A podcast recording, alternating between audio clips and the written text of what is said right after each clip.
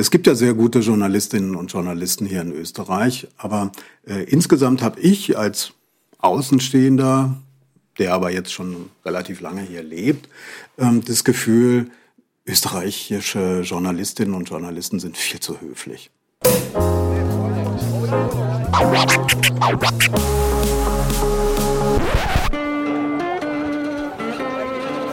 Liebe Hörerinnen und Hörer, herzlich willkommen im Zack Zack Nachtclub. Jeden Donnerstag ab 22 Uhr machen wir die Nacht zum Tag. Ungezwungen, persönlich und mit Open End. Schön, dass ihr heute dabei seid.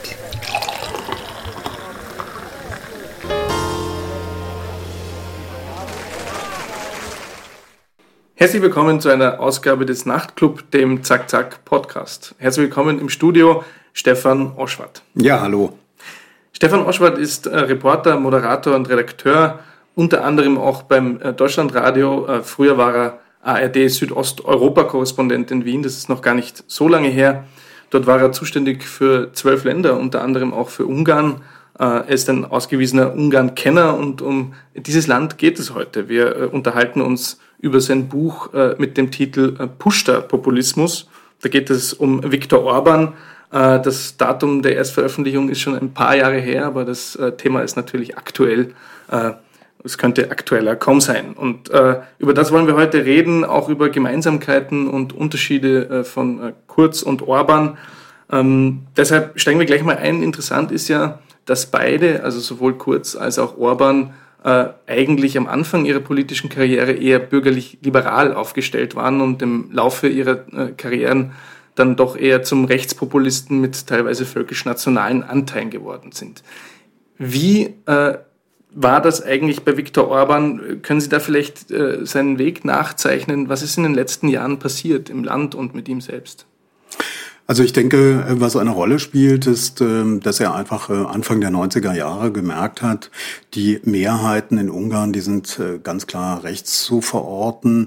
Und einige Parteien, die eine Rolle gespielt haben in der Nachwendezeit, wie zum Beispiel Magyar Demokrata Forum, ähm, also eher konservative, nationalkonservative Partei, die gibt's ja gar nicht mehr. Äh, diese Partei ist äh, von der Bildfläche verschwunden und ähm, Fidesz, also Viktor Orbans äh, Regierungspartei, hat ähm, MDF-Ideen, äh, aber auch Personal und Ideologie äh, aufgesaugt äh, und äh, sich dann eben damit äh, rechts von der Mitte positioniert. Und dann gab es ja in den letzten Jahren äh, auch rechtsaußen Konkurrenz. Jobbik, damals noch eine deutlich rechtsextreme Partei und Fidesz und Jobbik haben sich wie kommunizierende Röhren verhalten. Also in dem Maße, wie Jobbik äh, immer mehr quasi in die Mitte gewandert ist. Äh, es gab äh, Wahlplakate, wo dann der damalige Parteichef mit Welpen äh,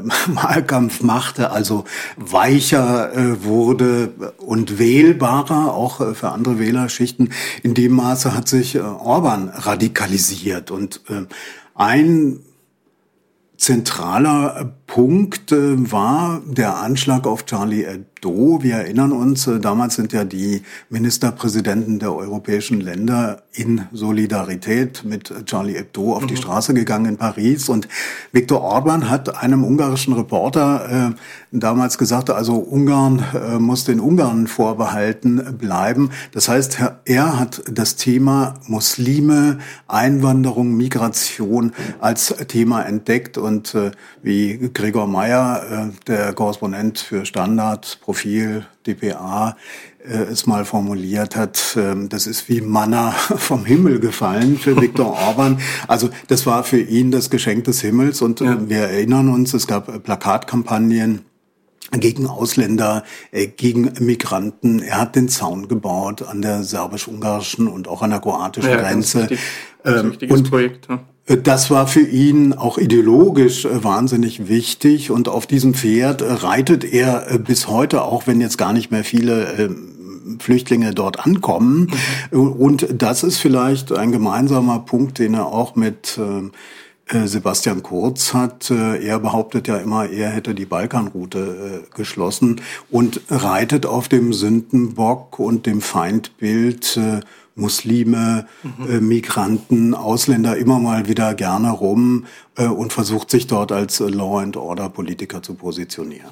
Das heißt, diese Politik des Sündenbocks ist natürlich auch ein äh, wichtiger Faktor in der Politik von Viktor Orban und auch von Sebastian Kurz. Und die Flüchtlingskrise war so äh, ein Moment, wo sie beide wahrscheinlich gesagt haben, wie sie äh, das gerade beschrieben haben, dass es unsere Chance, äh, und da ging es ja auch gar nicht um Charlie Hebdo, sondern und auch um Reporter. Wir werden ja auch gleich noch um Medienfreiheit und Medienpolitik reden, sondern äh, es ging eigentlich darum, das zu instrumentalisieren für die eigene Politik. Äh, sie schreiben auch im Buch, das ist quasi sozusagen ein Buch über Orbans Demagogie-Werkzeugkasten. Was ist denn noch in diesem Werkzeugkasten drin? naja, das hat mich interessiert, weil ich eben nicht nur Journalist bin, sondern ich habe auch eine fertige Ausbildung als NLP-Trainer, darf man in Österreich gar nicht so laut sagen. Da klingelt es dann immer hu, hu, äh, das geheime äh, Werkzeug, der geheime Werkzeugkasten von Jörg Haider. Aber das ist ja wie ein Hammer, äh, mit dem kann man jemand den Schädel einschlagen oder ein schönes Bild an die Wand nageln. Ja. ja. Also es interessiert mich einfach, ähm, welche Kommunikationsmechanismen werden da benutzt. Und ähm, das ist eben interessant in den Inszenierungen, da gibt es sehr viele Ähnlichkeiten. Also äh, ich würde mal sagen, äh, das eine ist dieses äh, fast schon sektenhafte. Also beide, Kurz wie Orban, haben sich erstens ihre eigenen Parteien untertan gemacht, sind dort unumstrittene Gurus, unumstrittene Führer. Und ähm, das Sektenhafte merkt man eben auch in den Inszenierungen. Also es gab ähm, öffentliche Auftritte von Viktor Orban zum Beispiel, wo er äh, richtig in einem Sermon äh, dann vor seine Anhänger getreten ist und es gab dann ein Wechselspiel. Ja? Ähm, das Publikum antwortete. Er hat einen Halbsatz vorgegeben, das Publikum antwortete.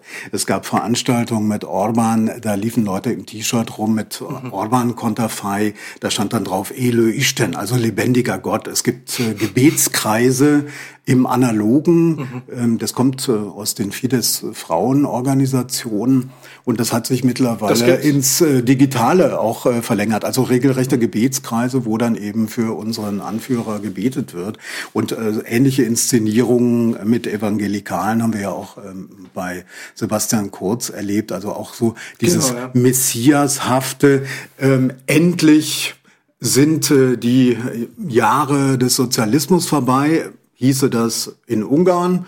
In Österreich hieße das wahrscheinlich, endlich ist die bleierne Zeit der Großen Koalition vorbei und hier haben wir jetzt äh, jeweils den Messias und äh, der führt uns jetzt zum Licht.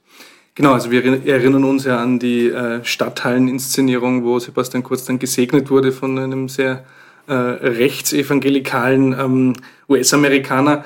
Äh, aber Sie haben es schon angesprochen, äh, endlich ist diese Zeit vorbei und vielleicht ist das auch eine sehr interessante Parallele. In Ungarn hat man natürlich, also und das sind auch Unterschiede, äh, die Zeit, wie Sie es im Buch beschreiben, des Postkommunismus.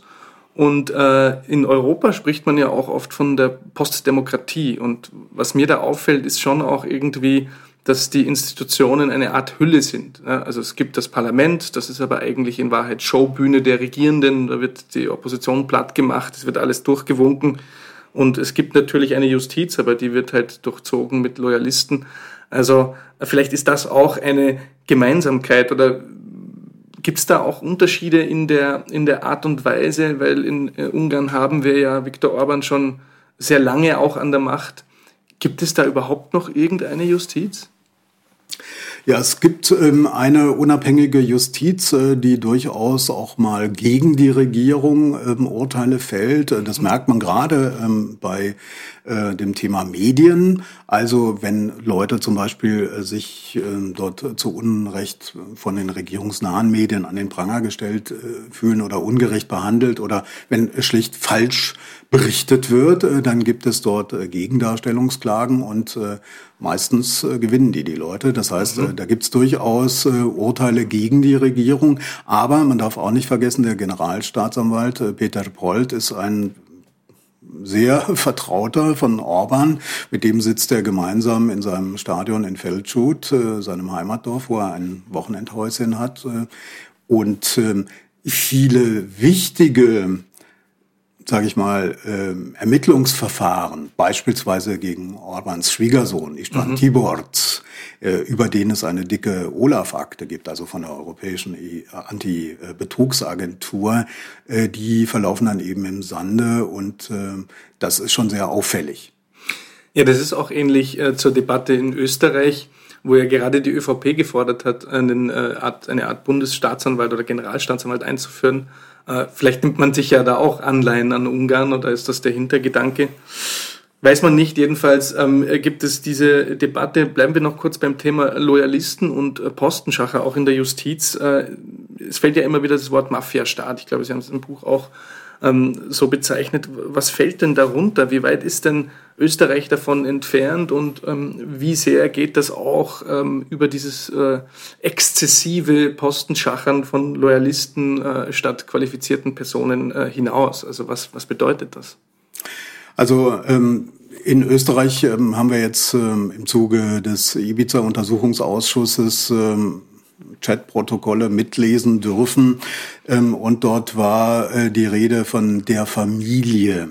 Und äh, für mich ist Familie ganz klar eine Mafia-Vokabel. Äh, das Einzige, was hier fehlt, ist der Einsatz von Gewalt, um Gegner aus dem Weg zu räumen. Also an diesem Punkt sind wir natürlich nicht, weder in Österreich noch in Ungarn. Aber ähm, die Frage ist natürlich immer die der Abwählbarkeit. Also gibt es noch eine Chance, ähm, dass man die Leute, die sehr viel Macht ähm, in ihren Händen konzentriert haben, indem sie ganze Eliten ausgetauscht haben. Das war in Ungarn sehr weitreichend und äh, das betraf Schlüsselpositionen, äh, die mit Leuten besetzt sind, auf eine sehr lange Zeit, also beispielsweise in der Medienbehörde die Lizenzen vergibt, äh, was eine absolute Schlüsselposition ist.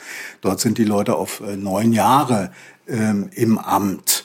Also dort ähm, kriegt man die eigentlich kaum weg. Und Viktor Orban hat es äh, sehr klar gesagt quasi bewaffnet ähm, mit der Zweidrittelmehrheit und mit sogenannten Kardinalsgesetzen. Auch das gibt es ja in Österreich, ne? dass man quasi Tagespolitik äh, mit Verfassungsrang versieht. Mhm.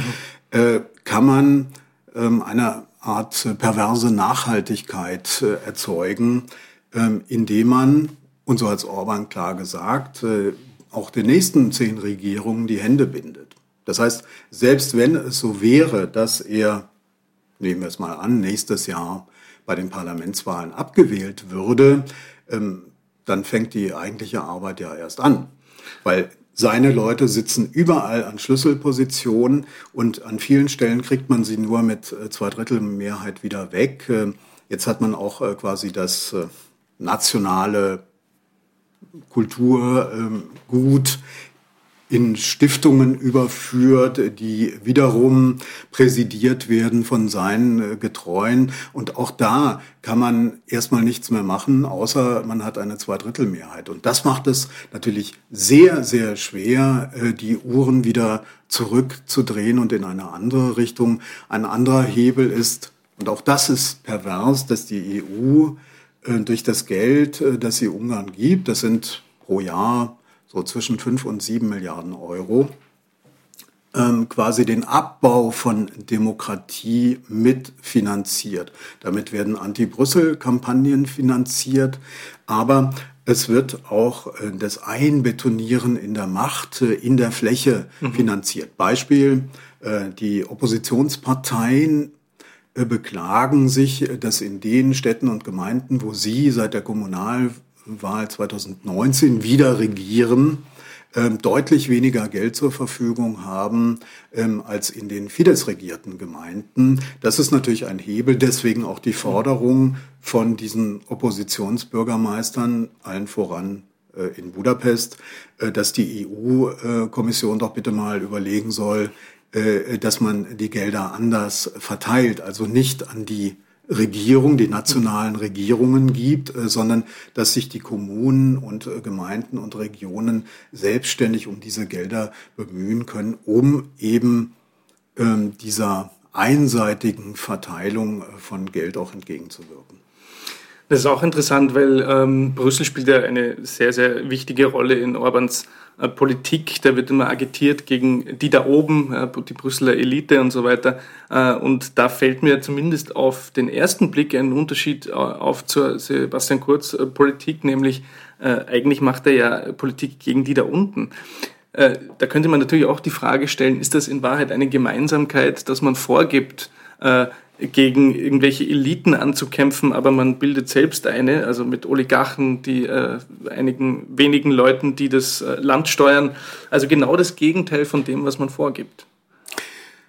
Naja, das ist das Wesen des Populismus, ähm, dass man ähm, selbst äh, zur Elite gehören kann. Und das ist eben auch der Widerspruch. Man gehört eigentlich zur Elite, siehe Trump und Co ähm, aber gibt vor, äh, gegen Eliten vorzugehen. Und wenn man sich dann mal anschaut, was für eine Politik äh, diese ähm, Politiker machen, äh, dann ist es oft eine ziemlich neoliberale Politik, ähm, die vor allem sage ich mal, die besser Verdienenden begünstigt und in die Röhre schauen dann eben die Leute, die es nicht so gut haben. Wir haben im Moment in Ungarn zum Beispiel 40 Prozent ähm, Arme, mhm. die eben nicht von Flat Tax etc. Äh, profitieren. Natürlich gibt's immer mal wieder Wahlschmankerl, zum Beispiel für Familien. Jetzt das Neueste ist, dass man äh, die ganz jungen Leute ähm, steuerfrei weitgehend stellen will. Oder man ähm, schenkt den Rentnern einmalig irgendwelche Gutscheine. Das mhm. sind Schmankerl vor der Wahl, ähm, aber unterm Strich bleibt, es gewinnt eine Schicht äh, und es gewinnt vor allem die Schicht, die loyal äh, gegenüber dem Führer ist. Und das ist äh, vielleicht auch eine Gemeinsamkeit zwischen Orban und Kurz. Ähm, es gibt in Ungarn das schöne äh, Sprichwort, wer nah am Feuer sitzt, der wärmt sich. also, also die, die besonders treu äh, gegenüber dem ähm, Führer sind, die profitieren. Äh, aber das ist natürlich auch eine gefährliche Position. Man kann sehr schnell auch das stimmt. Ne? Also es gibt natürlich gegenseitige Abhängigkeiten, die dadurch entstehen, äh, aber es ist fragil. Also dieses Oligarchengebilde. Äh, kommen wir zum Thema Medien. Ähm, jetzt gab es ja in den, äh, weiß nicht, letzten Tagen und Wochen dieses Video äh, von Viktor Orban, wo er zu einem Zeitungsstand marschiert, um zu demonstrieren, dass es eh kritische Medien äh, in Ungarn gibt. Und äh, das ist natürlich überhaupt nicht ernst zu nehmen, diese Inszenierung. Aber was natürlich trotzdem ernst zu nehmen ist, ist die Medienpolitik. Und da geht es sehr stark um diese Gefügigmachung, äh, Gefügigmachung von ähm, Medien. Ähm, wie lief denn das ab, dieser Umbau der Medienlandschaft? Zeitungen äh, gekauft, Zeitungen ähm, ausgeschaltet, gefügig gemacht. Wie ist da der Plan von Viktor Orban gewesen und gibt es da Anleihen auch in Österreich unter Sebastian Kurz? Also äh, was auffällt, äh, als erstes hat man sich den öffentlich-rechtlichen Rundfunk vorgenommen.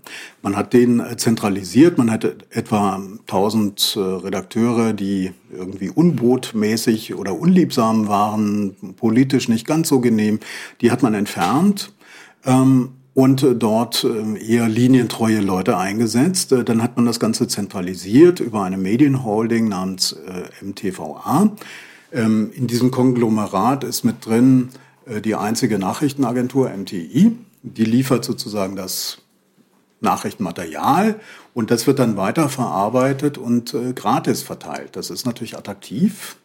Ähm, und dadurch natürlich auch zentralisiert. Und ich weiß von Kolleginnen und Kollegen in Ungarn ähm, und wir wissen es auch von Whistleblowern, die gegenüber anderen äh, Medien sich geäußert haben, dass es da die, sagen wir mal, äh, Journalisten mit äh, einem roten Telefon gibt, die einen sehr direkten Draht haben und es gibt offensichtlich auch äh, Guidelines, also mit Stichworten, die mhm. gefälligst vorzukommen haben in den Nachrichten.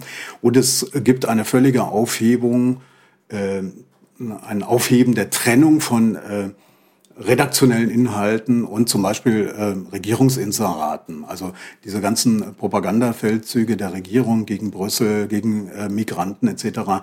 Das fand sich äh, neben Artikeln, die genau das Gleiche beleuchtet haben. Ja, äh, das sieht man dann und man merkt auch, dass flächendeckend die Themen gleich sind. Da hat man dann überall das gleiche Bild von Orban, die gleichen Überschriften, fast die mhm. wortgleichen Artikel etc.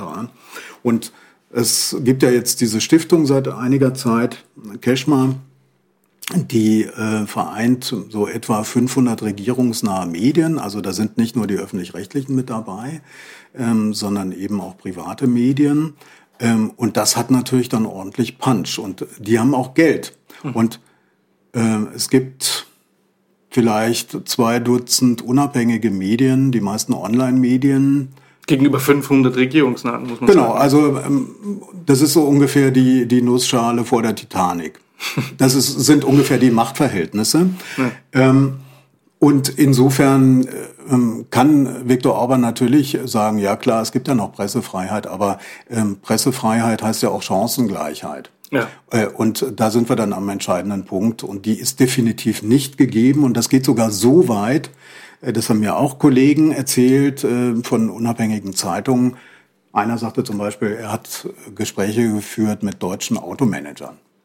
Und die sagten, ja, eigentlich ist deine Wochenzeitung super für uns und könnten wir uns gut vorstellen zu werben, aber hinter der Hand, ähm, wir würden ja gern, aber wir riskieren doch nicht ähm, die Unterstützung der Regierung, die deutsche Autobauer äh, sehr intensiv und mit sehr viel Geld fördert. Also so ist die Ausgangslage und dann kommt natürlich noch dazu äh, Medienrat mit Getreuen besetzt. Wir haben es gesehen am Beispiel mhm. Clubradio.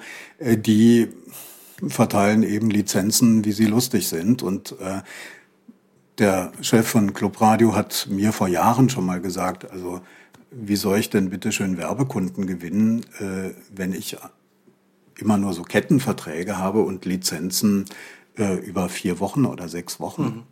Wer will denn dort werben? Also das ist ganz klar äh, ein Aushungern. Jetzt geht es sogar in Richtung Vertrieb von Zeitungen, dass sich äh, die ungarische Post äh, zurückzieht ähm, und äh, also das ist alles ähm, unter dem Reiter Gehorsam eigentlich oder, oder vorauseilenden Gehorsam zu naja, das, äh, das läuft unter dem Reiter.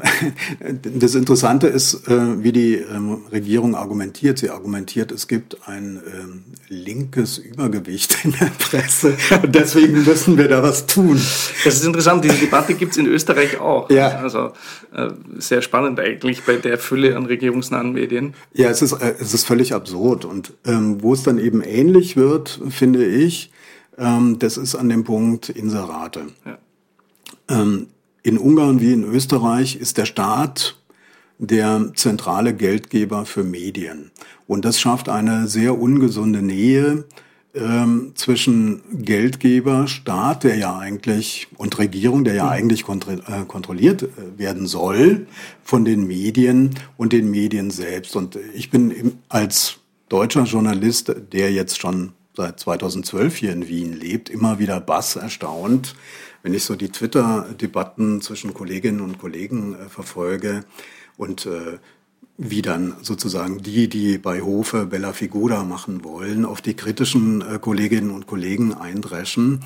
Äh, das ist schon eine sehr äh, schräge Debatte. Oder dass man überhaupt darüber diskutiert, dass Fragen unbotmäßig sind. Wir hatten ja, ja. vor kurzem äh, den Fall Franziska Tschinderle, die ja von, von den ungarischen Staatsmedien angegangen wurde äh, und mit der Headline äh, in den Abendnachrichten, dass sie Fragen gestellt hat. Das ist ungefähr so absurd, wie wenn man einem Bäcker vorwerfen würde, dass er Semmeln backt. Ja.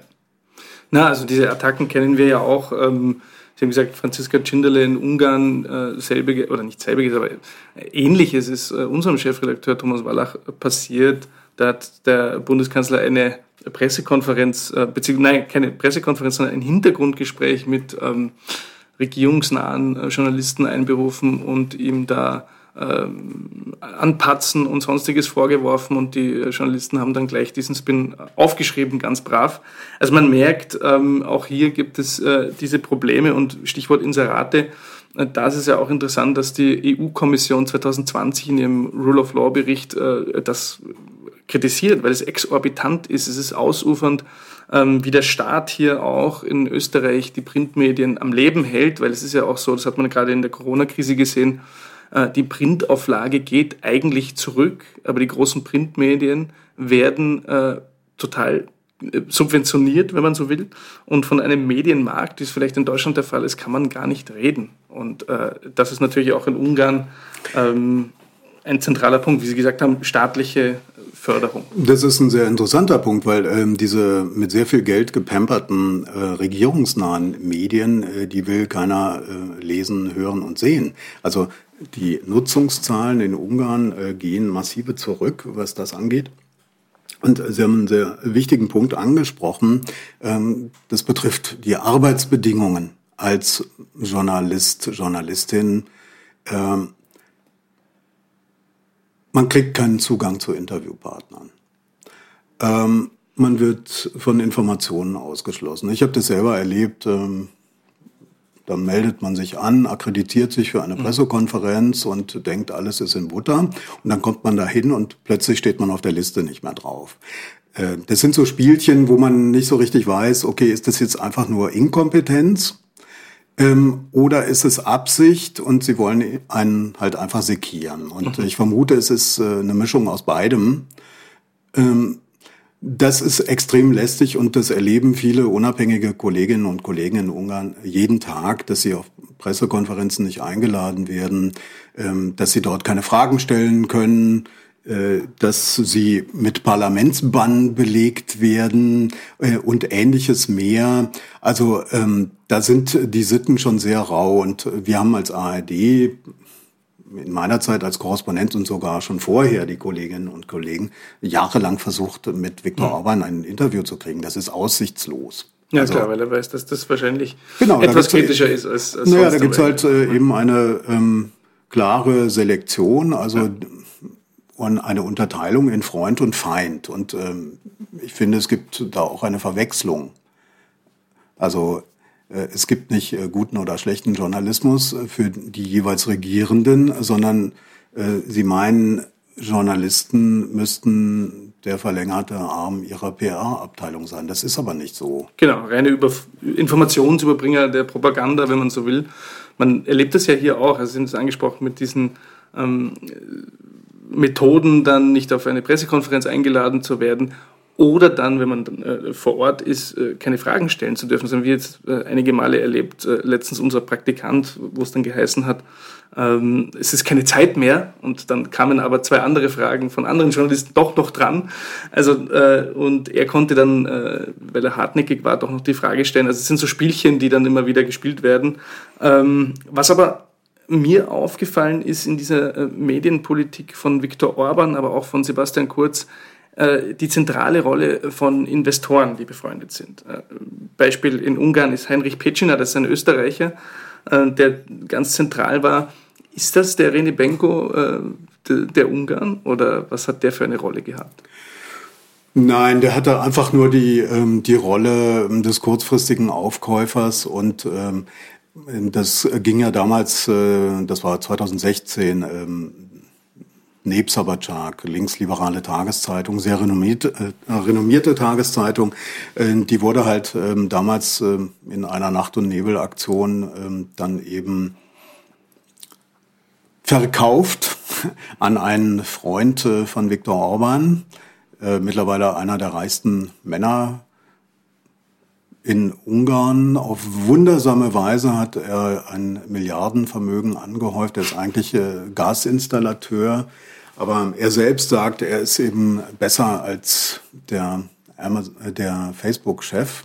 Mhm. Ähm, er hat es eben drauf. So, und äh, in die Hände dieses Mannes äh, gerieten dann eben auch die ganzen Regionalzeitungen. Das war ein klarer Coup. Und ja, Pecina ist nur ein Beispiel. Er ist so eine Art Strohmann gewesen, ja. würde ich sagen. Ähm, viel wichtiger ist die Rolle ähm, anderer Investoren. Mhm. Ähm, also großer Verlagshäuser, die sich äh, Schritt für Schritt zurückgezogen haben äh, aus Ungarn. Und in diese Lücke sind dann eben die Oligarchen äh, gesprungen, die Fidesz bzw. Orban nahestehen und haben eben diese Lücke gefüllt. Oder nehmen wir das Beispiel Telekom.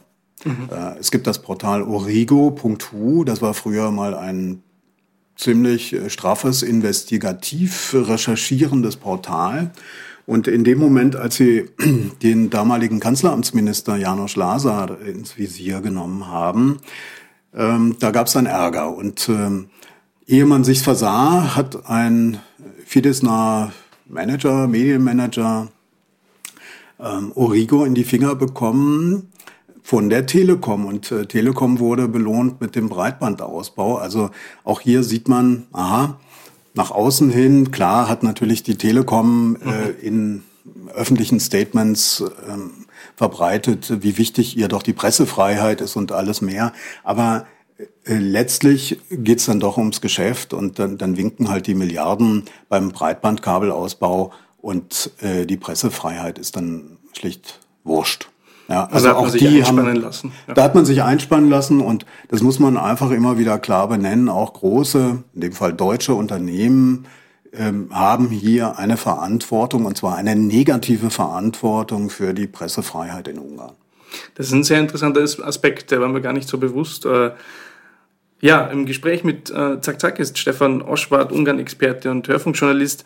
Wir sprechen über sein Buch Pushta-Populismus. Und äh, natürlich fällt immer wieder äh, das Schlagwort Urbanisierung, also für den Prozess ähm, dieser Gefügigmachung von Medien und äh, der äh, autoritären ähm, Politik in der Hülle der Demokratie sozusagen.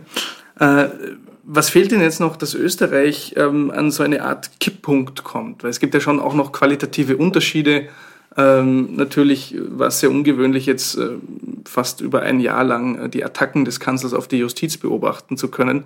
Äh, aber es gibt schon noch, ähm, auch mit dem U-Ausschuss und ähm, mit der ermittelnden Justiz und äh, dem Parlament, das sich irgendwie wehrt, äh, zwar jetzt nicht unbedingt äh, eine Art Alternative momentan darstellt, aber trotzdem noch wehrt, ähm, irgendwie Hoffnung, dass äh, Sebastian Kurz nicht in diese Nähe der Zweidrittelmehrheit von Orban rückt. Also was fehlt noch und was kann man vielleicht dagegen tun, dass es nicht so weit kommt? Also ich glaube, vieles äh, liegt zum Beispiel äh, bei den Kolleginnen und Kollegen hier in Österreich selbst. Ähm, wer für sich selber die Bremse einbaut und, ähm, sage ich mal, höfisch an seinen Beruf rangeht, dass man eben zu Hofe geht und ähm, der Monarch sagt uns jetzt mal, wo es lang geht in diesem Land.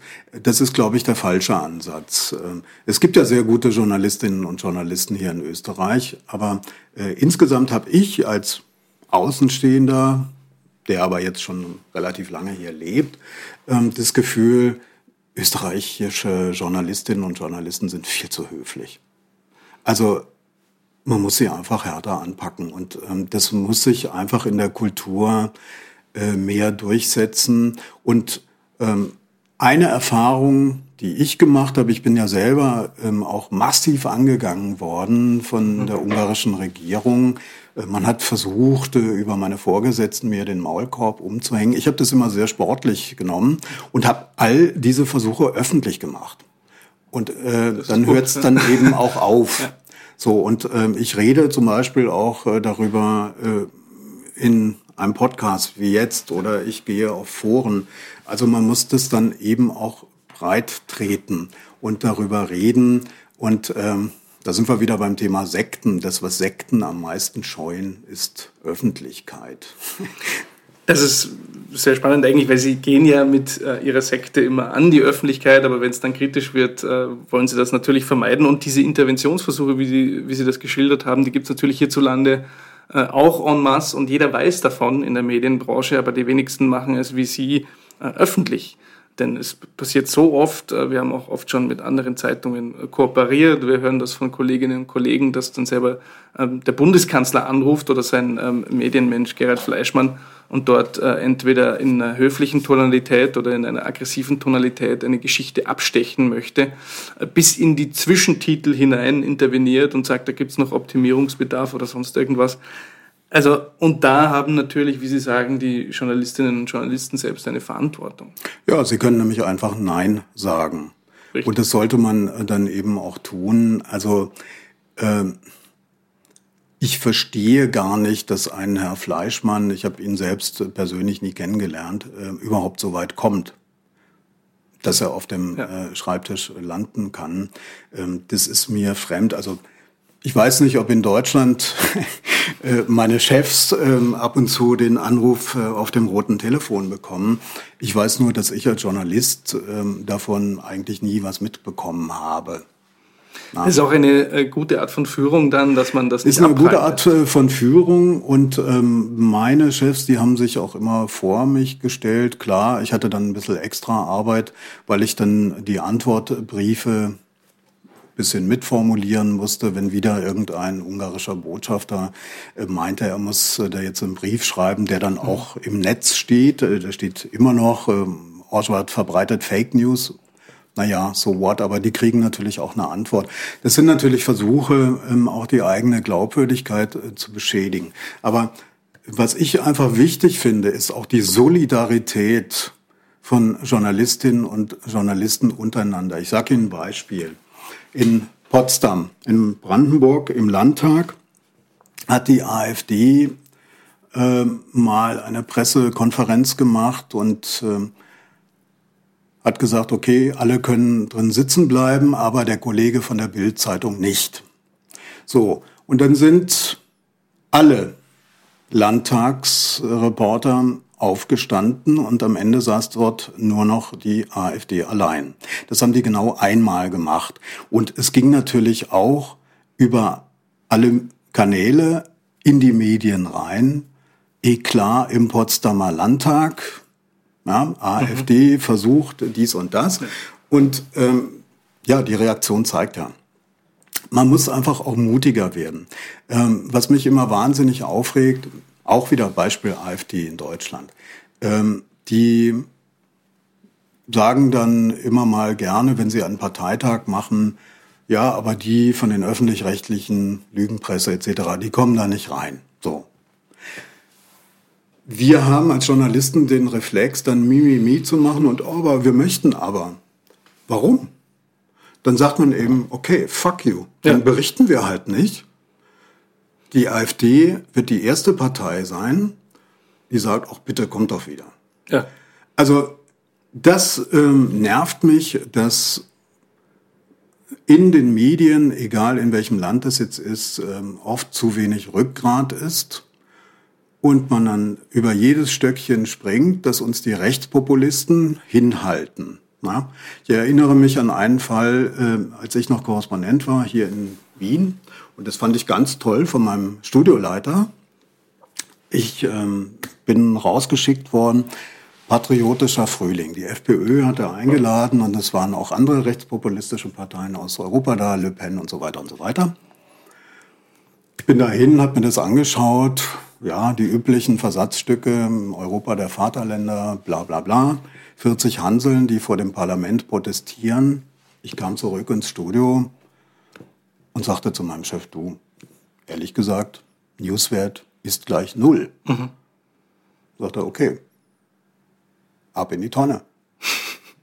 ja, richtig also, so. Ja? Diesen Mut wünsche ich mir mehr, dass man äh, nicht über jedes äh, ideologische oder propagandistische ähm, Appetithäppchen äh, drüber springt äh, oder hinterher springt. Äh, und es werden so viele Säue durchs Dorf getrieben. Und ähm, ein bisschen mehr Gelassenheit, Zen, einfach die Säue vorbeiziehen lassen und mal nichts tun. Das ist mir auch aufgefallen. Also äh, auf Twitter jammern dann manche Kolleginnen und Kollegen, ähm, dass sie nicht auf einer Pressekonferenz sind oder irgendwie vielleicht jetzt mit nach New York fliegen dürfen. Äh, mit dem Bundeskanzler gibt es ja immer nur eine ganz kleine Truppe, die dann da mitfliegt. Aber da frage ich mich auch, na und? Also was, was will ich da?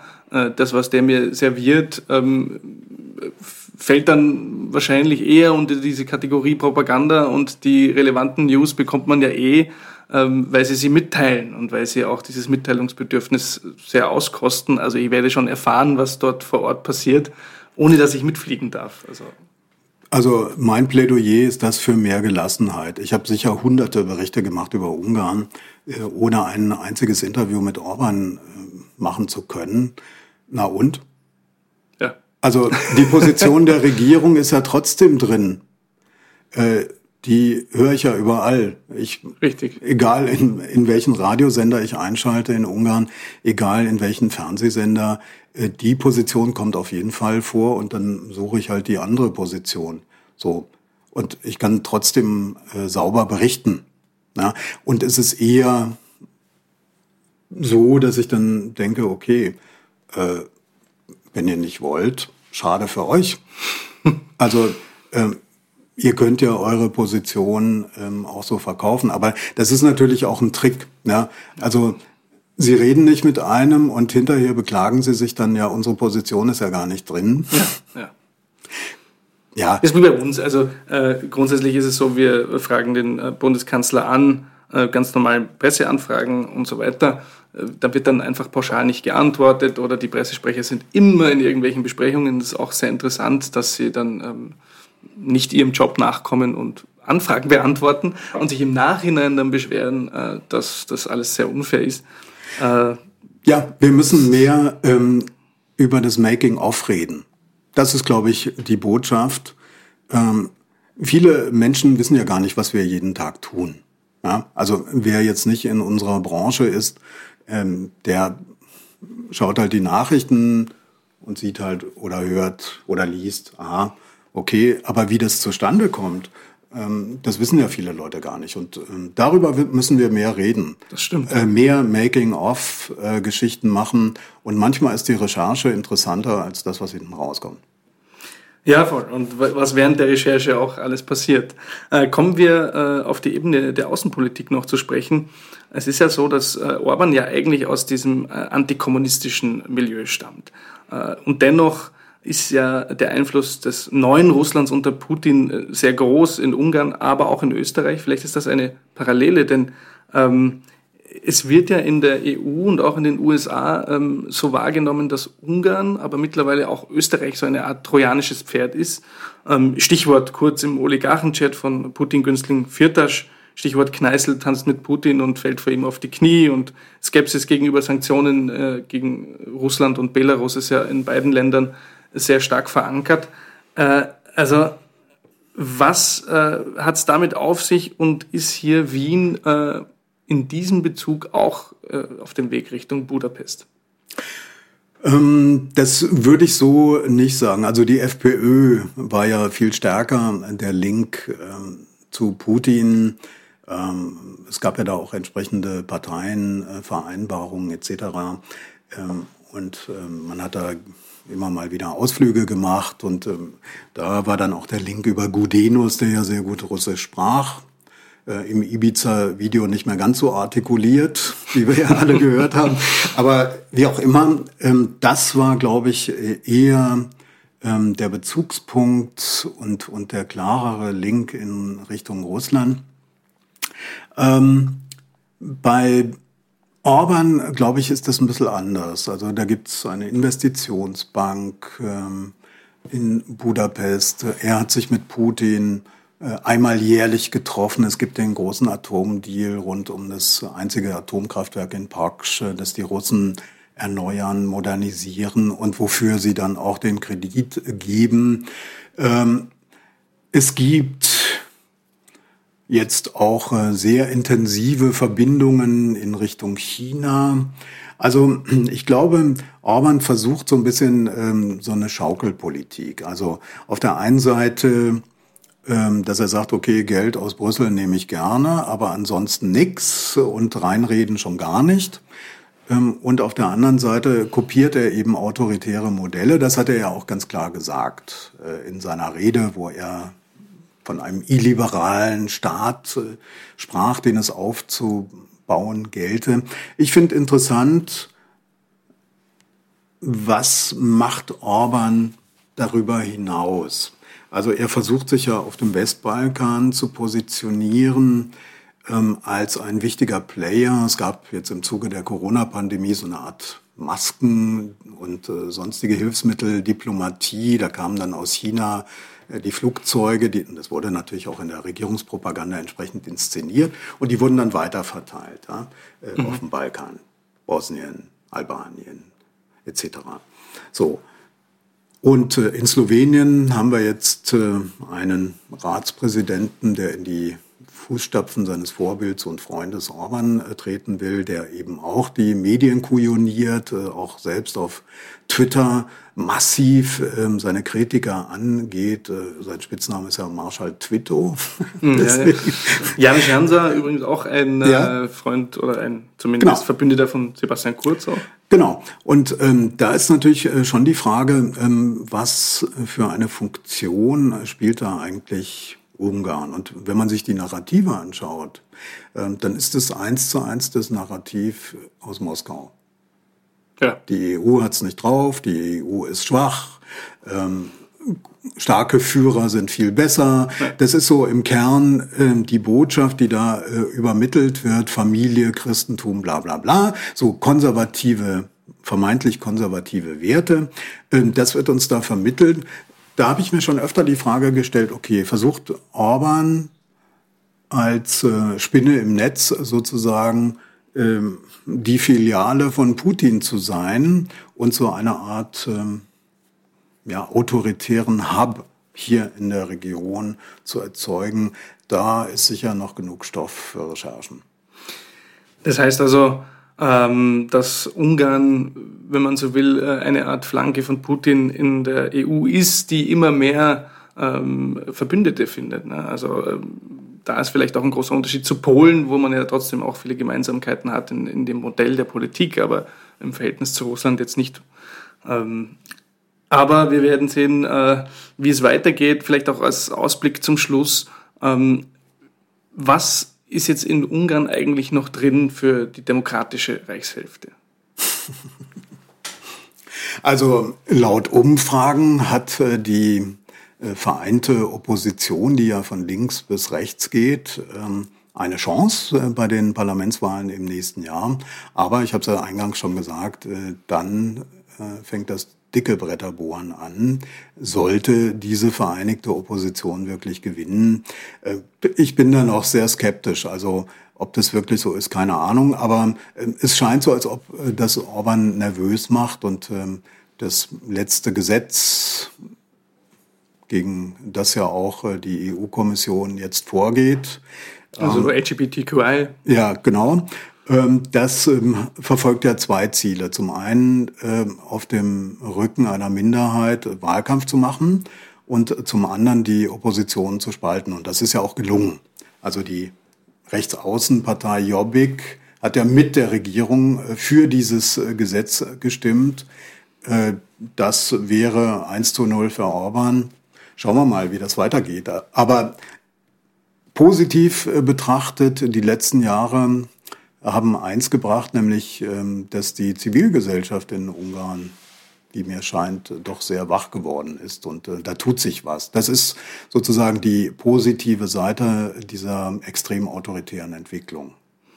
Ja, schauen wir mal, wie es weitergeht. Diese links bis rechts äh, Oppositionskoalition, wenn man so will, die haben wir ja jetzt auch in Israel gesehen.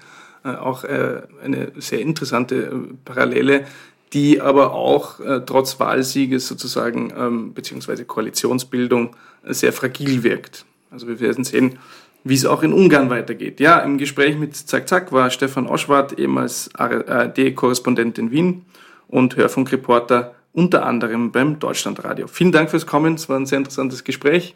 Ich danke. Und äh, natürlich könnt ihr auch das Buch kaufen, das heißt Pushta Populismus gibt es zum Beispiel beim ÖGB Verlag und vielen anderen Shops. Ja, und wer sonst unabhängigen Journalismus äh, bei uns, bei Zack Zack unterstützen will, kann das natürlich tun im Zack Zack Club. Da gibt es mehrere Möglichkeiten einer Clubmitgliedschaft und auch individuelle Spenden. Wir freuen uns, wenn ihr dabei seid und vielen Dank fürs Zuhören.